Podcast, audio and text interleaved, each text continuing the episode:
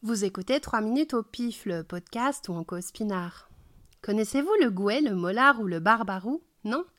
Eh bien, ce sont des cépages, autrement dit des types de raisins qui ont chacun des caractéristiques propres et que l'on va distinguer par la forme des grappes, la couleur des raisins maturité, la forme des feuilles, etc. La science qui étudie ces cépages, c'est l'ampélographie. Je vais vous décevoir, mais tous les cépages ne font pas du vin.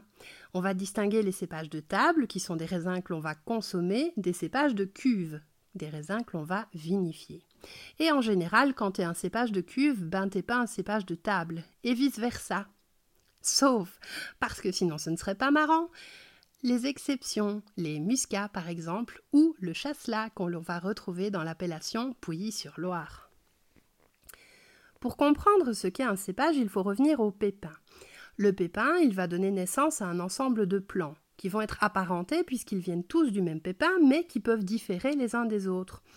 Lorsque un sous-ensemble de plants d'un même cépage diffère des autres de manière qualitative et stable, on va le distinguer comme étant une variété. Alors, par exemple, le pinot gris, c'est une variété de pinot. Le grenache blanc ou le grenache gris, qui sont des variétés de Grenache, vous avez compris.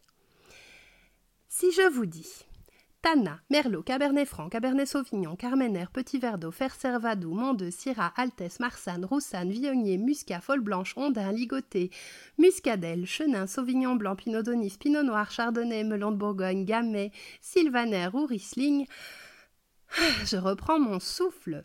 Je viens de vous énoncer quelques-uns des 210 cépages autorisés en France. Et oui, 210 cépages, rendez-vous compte. Mais, car il y a un mais, accrochez-vous à votre slip, sur ces 210, 10 cépages représentent à eux seuls 70% de la surface plantée en vigne. C'est énorme et évidemment ce n'est pas une bonne nouvelle pour la diversité. Si on se penche au niveau mondial, eh ben, ce n'est pas bien mieux. Sur plus de 6000 cépages recensés officiellement, on va retrouver 10 cépages qui se partagent 60% du vignoble mondial en plantation. Alors évidemment, on pourrait se demander pourquoi cette hégémonie de certains cépages On pourrait accuser le marketing qui aurait tendance à préférer vendre du merlot que du fer servadou ou d'autres cépages peut-être plus exotiques.